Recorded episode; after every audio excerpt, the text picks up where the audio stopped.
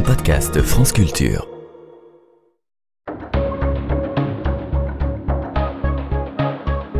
Les pieds sur terre. Sonia Kronlund. Ça s'appelle recevoir une claque. Tout d'un coup, sans crier gare, sans qu'on l'ait vu vraiment venir, surgit dans notre quotidien un fort événement perturbateur qui va en changer le cours. Comme une maladie qui se déclare, une femme qui disparaît, un licenciement sans préavis, un accident de voiture, comme gagner à la loterie aussi, dans une certaine mesure, ou tout perdre du jour au lendemain. À la soudaineté de ces claques, grosse baffe de la vie, est associée l'idée qu'il y a quelque chose d'injuste dans ces événements, d'arbitraire, de scandaleux. Aujourd'hui, dans les deux histoires que nous vous racontons avec les deux chefs d'entreprise que nous avons rencontrés, il y a tout ça. Choc, claque, violence et injustice. Mais ce ne sont que des points de départ. Car la question d'après le choc, celle qui se pose à ce type viré en deux minutes de l'entreprise qu'il dirige depuis des années, et à cet autre patron à qui aucune banque n'accepte de prêter d'argent, c'est que faire, comment réagir, comment rester debout sans fléchir, céder ou pas, courber les chines, ou se battre et comment. Cela se passe dans les années 2010 à Saint-Malo avec Olivier Berthaud, président du laboratoire de la mer, leader mondial du spray pour lavage nasal, et à Rueil-Malmaison dans les Yvelines avec Alexandre Calais, propriétaire du restaurant Les Écuries de Richelieu. Deux histoires de patrons donc qui se sont pris des claques par Leila Jikli.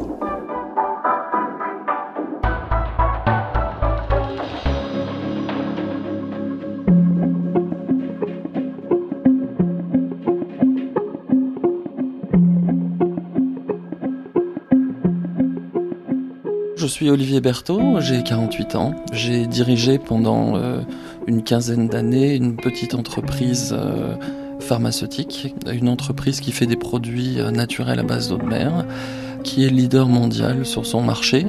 Pour dire les choses simplement, on a été à l'origine de la pratique du lavage nasal, je dirais même dans le monde. C'est une PME basée à Saint-Malo. Ma famille n'est pas du tout originaire de Bretagne, elle est euh, originaire de l'Est de la France, des Vosges. Mon grand-père était bouché dans les Vosges et euh, mon père a commencé euh, en grande distribution, à s'occuper des rayons boucherie en grande distribution, début des années 80. Et à ce moment-là, il a investi dans une entreprise qui s'appelait Goemar, qui broyait des algues sur le port de Saint-Malo pour faire des produits destinés à l'agriculture laboratoire de la mer, est issu euh, de l'activité santé humaine de ce petit groupe qui s'appelait Goemar.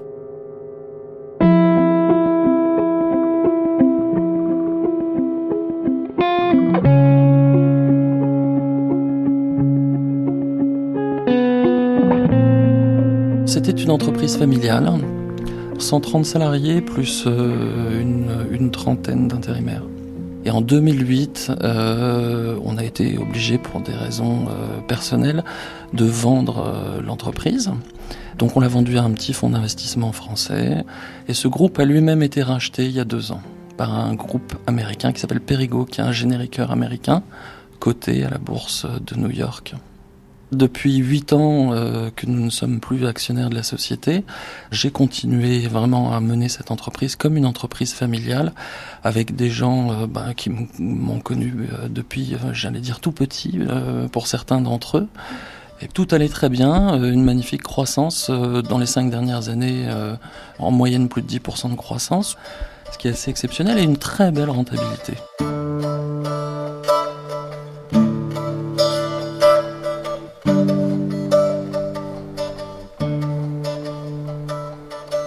Le 12 avril, première visite euh, de l'actionnaire américain. Ils arrivent euh, sans agenda. Euh, mais bon, l'équipe de direction s'était préparée pour une visite normale, pour présenter l'entreprise, défendre sa stratégie et son budget. Et puis, voilà, deux personnes qui arrivent une demi-heure avant l'heure et qui me demande à me voir tout seul et qui, sans la moindre introduction en quelques minutes, m'annonce la restructuration de l'entreprise, le déplacement de tous les services supports sur un site central en Irlande et la suppression de mon poste. C'était un tel choc que J'ai pas ressenti vraiment d'émotion. Au début, j'ai demandé des explications. J'ai dit mais qui a pris cette décision? Est-ce que la personne qui a pris cette décision connaît l'entreprise? Quel est le problème? Et on m'a tout simplement dit euh, bah, c'est plus ton problème. Maintenant, tu fais plus partie de la société. Ce n'est plus ton problème. Puis voilà, c'est sûrement comme ça qu'on se comporte euh, au pays du dollar, comme on voit dans les films américains. c'est tout à fait. On m'a demandé de partir en quelques minutes et on m'a demandé de rompre le contact avec l'entreprise.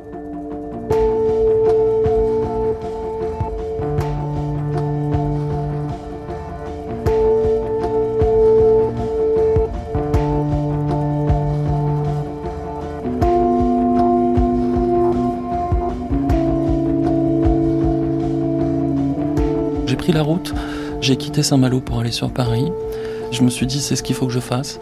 L'émotion est venue euh, petit à petit, et elle est venue euh, parce que j'ai reçu très rapidement des messages de mon équipe, des messages euh, me disant, mais Olivier, que se passe-t-il? Explique-nous, qu'est-ce qui se passe? On comprend pas.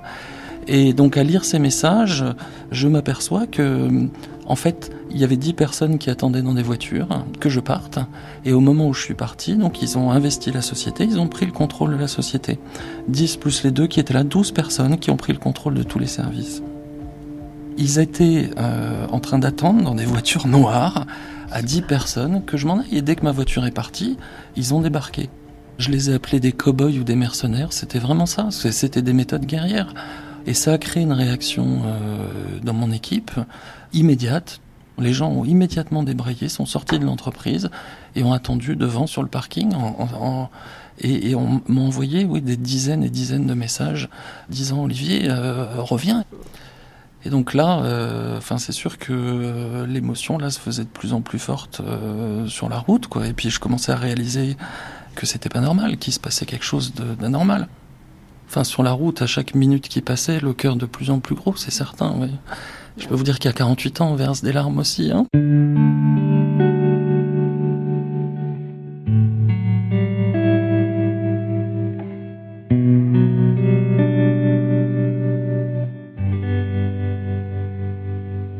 des choses étonnantes se passent entre temps. Je, je, reçois un message sur la route de l'actionnaire qui devait savoir que je revenais, me proposant de l'argent pour trahir mon équipe. Bon. Peux savoir enfin, C'était très simple, hein, Olivier, euh, tant d'argent pour les remettre au travail et disparaître.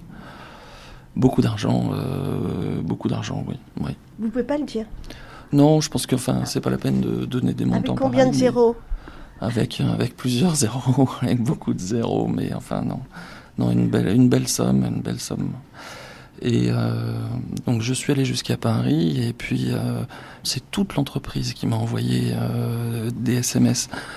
J'en ai reçu mais plusieurs centaines dans les deux jours. J'ai réfléchi pendant toute la nuit, le lendemain matin et le lendemain midi. Je me suis dit c'est pas possible, il faut que je comprenne et que j'y retourne. Donc j'ai repris la route le lendemain midi euh, et euh, j'ai commencé à répondre euh, à mon équipe qui continue à m'envoyer des messages en leur disant j'arrive. Ils n'avaient pas repris le travail, hein, ils, étaient, ils avaient mis des banderoles devant la société et puis... Euh, ils s'étaient mis en grève. Hein. Ils s'étaient mis en grève, tout à fait. Le mot, euh, j'arrive toujours pas à prononcer ce mot-là, je trouve ça tellement étonnant dans une entreprise comme Laboratoire de la Mer. Ça n'était jamais arrivé? Non, non, enfin c'est une vraie, enfin c'est une grande famille. Alors ça ne veut pas dire que tout était parfait. Euh, dans toute entreprise, comme dans toute famille, il y a des problèmes. Mais euh, donc on les a gérés euh, comme dans une famille et tout se passait bien, quoi. Et donc euh, une grève telle que celle-là, avec une telle mobilisation, enfin moi jamais j'aurais imaginé une chose pareille. Et donc j'arrive finalement sur Saint-Malo et puis Là, tout le monde m'attendait. C'était vraiment une émotion immense, quoi. On s'est pris dans les bras, oui. Tout le monde, les uns après les autres. J'ai serré chacun des membres de l'équipe dans mes bras et ça s'est fait tout naturellement. C'était vraiment extraordinaire. Parce que bon, là-dedans, il y a, dans cette équipe, il y, a, effectivement des anciens, des gens qui me connaissent depuis très longtemps, et puis il y en a qui me connaissent depuis peu. Et la même émotion avec tout le monde, c'était vraiment. Euh, c'était génial. C'était génial. Ils étaient complètement perdus et ils ont, enfin, ils voulaient comprendre. Et puis, bon, moi à ce moment-là, j'étais incapable de leur expliquer quoi que ce soit. J'étais le premier à, à, ne pas comprendre la situation. On n'a pas parlé à ce moment-là, je leur ai dit écoutez, je vais j'y vais, je vais essayer d'établir le dialogue, de comprendre ce qui se passe et puis euh, je viendrai vous voir après.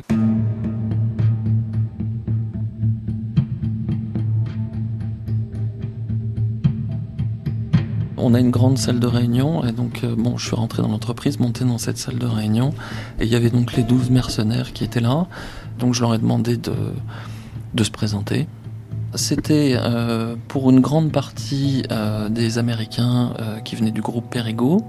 L'un après l'autre, ils ont expliqué leurs différentes fonctions et c'était assez étonnant parce que il y avait un représentant de chacun des services de l'entreprise. C'était vraiment une personne pour prendre le contrôle de chaque service. C'était comme à la guerre, quoi. Voilà. Voilà. Et ça s'est pas passé comme ils l'ont souhaité, vu que tout le monde a débrayé. Donc je leur ai expliqué que, euh, vu qu'ils n'avaient pas respecté les règles françaises, j'étais toujours président de l'entreprise, que je ne souhaitais pas discuter avec une équipe de mercenaires, mais que j'étais là pour reprendre le contact avec quelqu'un du groupe qui pourrait m'expliquer ce qui se passait et me permettre de communiquer avec l'équipe pour euh, les rassurer. Donc voilà, je leur ai dit, je suis là pour dialoguer, pour comprendre, pour rétablir la communication. Mais par contre, ça ne peut pas se faire avec des gens qui ont utilisé les méthodes que vous avez utilisées. Et donc, euh, je leur ai demandé d'avoir le contact avec quelqu'un du groupe. Donc, euh, je leur ai dit euh, que j'attendais leur réponse dans mon bureau. J'ai été suivi par le comité de direction, les représentants du personnel. Et donc, on a attendu, je ne saurais pas vous dire combien de temps, mais au bout d'une demi-heure, trois quarts d'heure, mon téléphone a sonné, ils m'ont dit est-ce qu'on peut te parler à nouveau? Et là ils m'ont dit bon Olivier, euh, très bien, euh, on est en contact avec les États-Unis, nous te proposons une réunion demain matin. Bon, pour moi j'avais atteint l'objectif qui était de rétablir le dialogue. Et donc suite à ça, j'ai fait passer le message à mon équipe.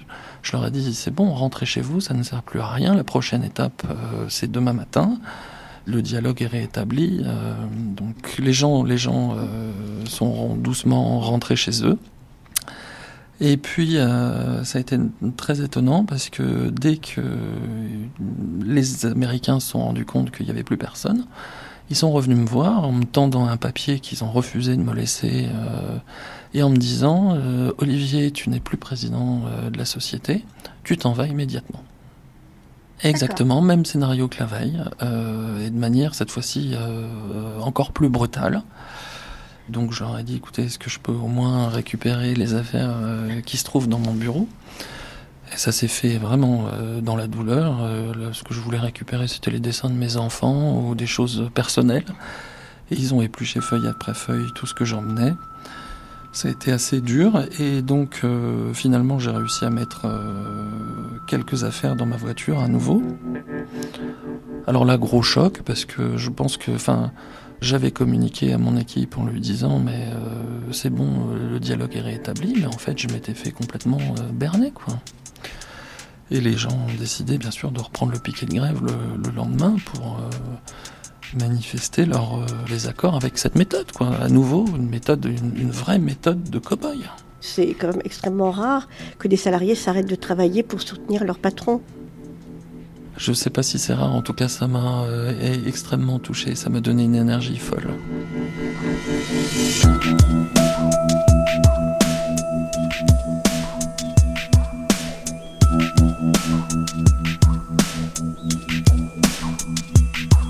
Moi, j'ai rien contre le mot paternaliste ou familial. Au contraire, oui, cette entreprise était gérée de manière paternaliste, même si elle faisait partie d'un grand groupe. Puis euh, oui, on se tutoie tous euh, chez Laboratoire de la Mer. Oui, tout le monde m'appelle Olivier. On a su garder depuis 2008 euh, cet esprit familial. Pour moi, le projet du groupe, il est très simple et je crois que les Américains s'en cachent pas du tout. c'est des moyens de faire remonter le cours de bourse. On fait de l'optimisation fiscale, ils l'ont écrit dans la presse, ils comptent économiser 350 millions d'euros en délocalisant en Irlande. Il y a eu des annonces qui ont été faites euh, fin 2015 euh, prévoyant plus de 800 suppressions de postes dans le groupe. La machine américaine se met en route. J'ai effectivement refusé dans les dernières années de faire un certain nombre de choses euh, notamment, euh, je n'ai pas pris part à une demande qui datait du 17 décembre 2015, me demandant de dresser la liste des gens dont on serait susceptible de se séparer avant le 31 décembre. Je n'y ai pas répondu. Euh, donc on m'a demandé aussi euh, de ne plus procéder à aucune embauche, euh, de ne même pas remplacer les départs. On m'a demandé de transférer du résultat à l'étranger et je ne l'ai pas fait non plus. Mais vous découvrez pas la méthode des grands groupes quand même.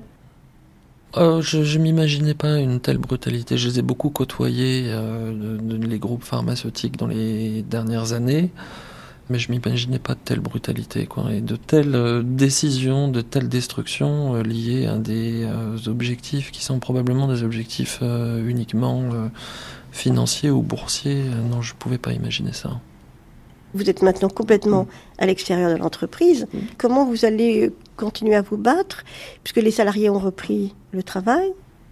Les salariés ont repris le travail, je dirais heureusement, et moi j'étais très favorable à ce qu'ils reprennent le travail, parce que l'idée c'est pas de détruire l'entreprise ou de détruire ce qu'on a mis 25 ans à créer.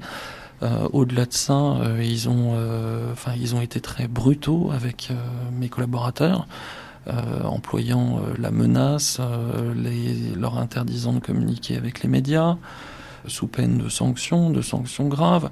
Enfin, ils ont, euh, il y a eu une équipe de vigiles euh, qui a investi l'entreprise avec des contrôles d'identité. Enfin, je suis bien sûr toujours en contact avec tout le monde et je suis euh, de très près ce qui se passe.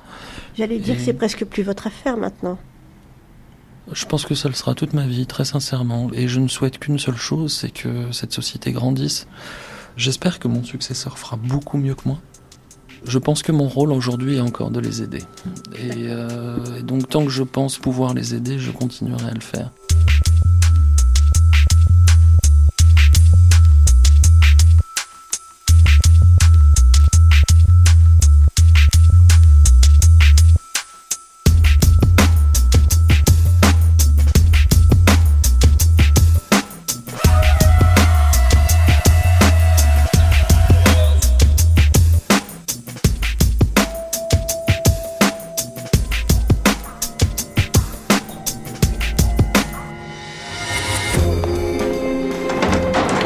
On ne sait jamais ce qui se passe, on sait simplement ce qu'on veut qu'il se passe. C'est comme ça que les choses arrivent.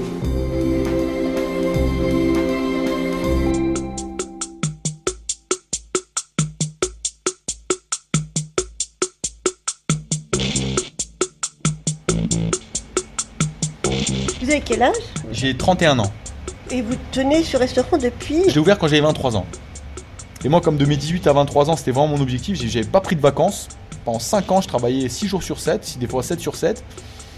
Et euh, je faisais de l'intérim, des postes en CDI, des postes en CDI, pour vraiment faire le tour et m'imprégner un peu de, cet univers. J'ai eu la chance, moi, mon, déclic, je pense, ça a été lorsque j'ai commencé à travailler à la table de Gel Robuchon, qui n'existe plus aujourd'hui, mais qui était avenue de Bugeaud. C'était un 2 étoiles Michelin. Et par concours de circonstances, parce que j'avais pas la, formation moi hôtellerie-restauration, j'ai pas de CAP ni de BEP, mais comme je pense j'avais une bonne mentalité, que je faisais ce qu'on me disait de faire et que je, je voilà je, rechignais pas la tâche, je suis j'ai mis mon pied là-dedans. Et quand j'ai vu euh, ce que ces gens faisaient, là je suis tombé amoureux. Je dis waouh quoi, c'est ce que je veux faire, c'est incroyable.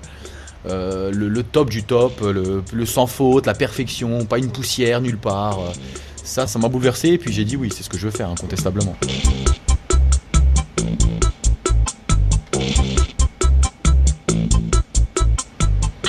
Suis installé sur la commune de Rueil-Malmaison depuis 2008. On a un restaurant référencé au guide Michelin depuis 2010, donc on est euh, très humblement, je dis ça, euh, on est quand même un des restaurants de la ville et des villes avoisinantes.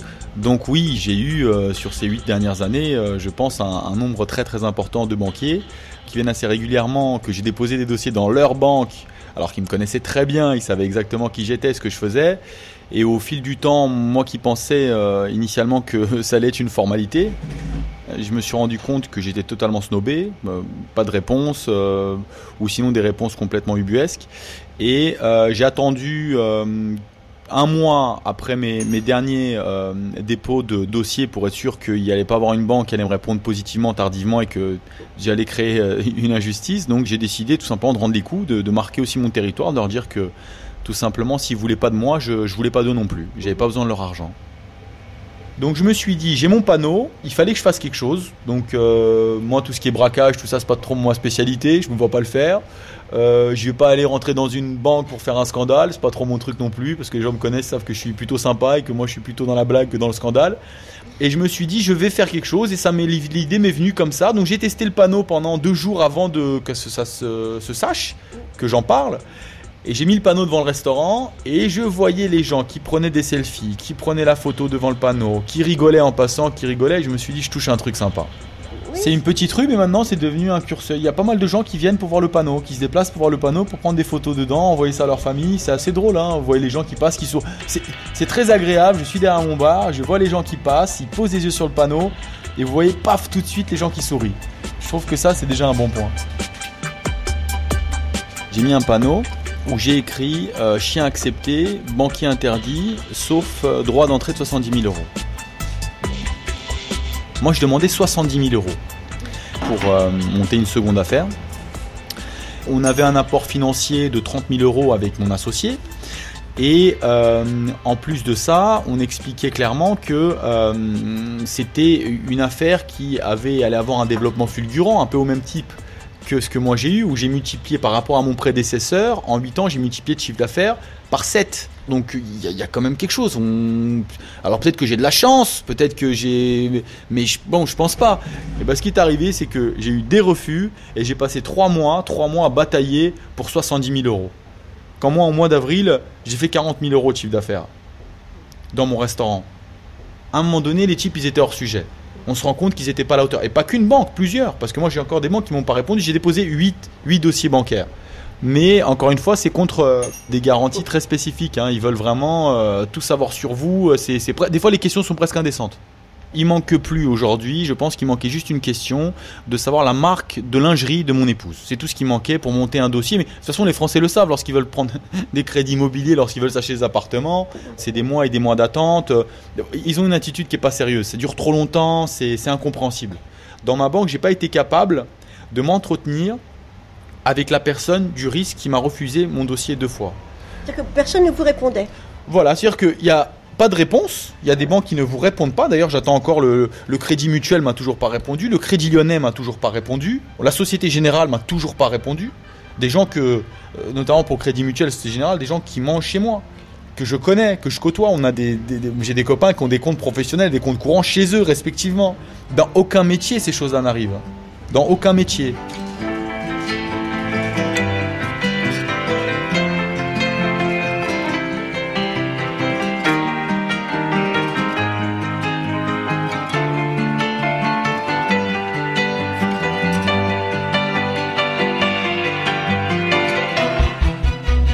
Sais que l'affiche euh, a fait le tour de tous les conseillers professionnels de France. Enfin, je veux dire, ça a fait un buzz au-delà de mes attentes les plus folles. Moi qui suis assez ambitieux et qui des fois euh, me projette très très loin, là je ne m'attendais pas du tout à ce que ça arrive. Euh, vous imaginer, c'est arrivé dans le, dans le Tibet Times. Donc ça a été, si même les moines Shaolin ont, pu voir le, panneau et, et apprendre qu'un restaurateur refusait les banquiers, c'est qu'effectivement, je pense qu'il y a pas mal de gens qui se sont sentis concernés. Bah, je suis incapable de vous dire un pays qui n'a pas parlé de l'histoire. Je suis incapable de vous dire un pays. Ça a vraiment fait le tour du monde avec une grosse campagne en Grèce, hein, parce qu'ils ont, ils ont eu pas mal de problèmes avec les banquiers en Grèce. Donc en Grèce, vraiment, ça a été massif, massif, euh, télé, radio, presse écrite. Euh, euh, non, non, ça a pris une ampleur assez, enfin, oui, génial. C'est quelque chose d'incroyable. J'ai reçu beaucoup de mails de Français très modestes qui m'ont parlé de leurs difficultés, des gens qui ont voulu me prêter de l'argent, j'ai été ému. Euh, je me suis trouvé, euh, comme un con devant mon ordinateur à lire des mails euh, complètement bouleversé. Je répondais plus à mon téléphone parce qu'énormément de gens euh, venaient me raconter leur histoire. J'étais devenu un peu SOS, SES banquier et me racontaient, me demandaient de l'aide sur des aspects juridiques qui n'étaient pas de ma compétence. Moi, je leur disais tout de suite, attendez, c'est pas mon métier, mais ça a fait pas mal de remue-ménage parce que les gens ne sont pas financés. Les banques ne financent pas les entreprises françaises, c'est connu je pense qu'il y a pas mal de gens qui se sont sentis concernés et qui ont vu que d'une certaine manière j'ai rendu justice euh, avec juste un petit panneau à des comportements qui ont été lamentables.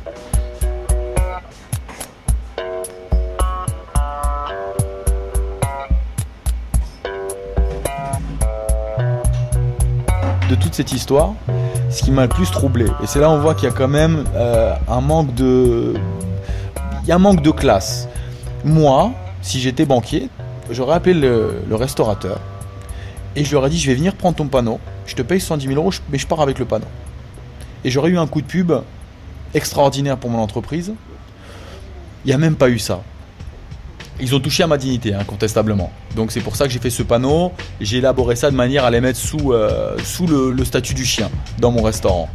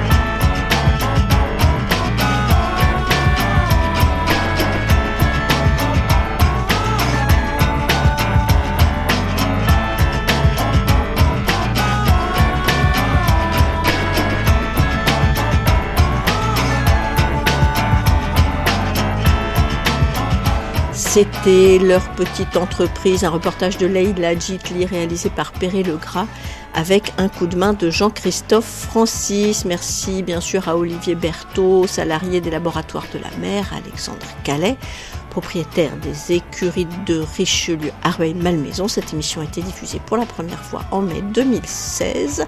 Et sur notre site, vous trouverez des nouvelles fraîches, récentes, de ces deux patrons d'entreprise. C'est Valentin Rémy, l'attaché de production des Pieds sur Terre, et c'est Nour Mohamedi, notre stagiaire.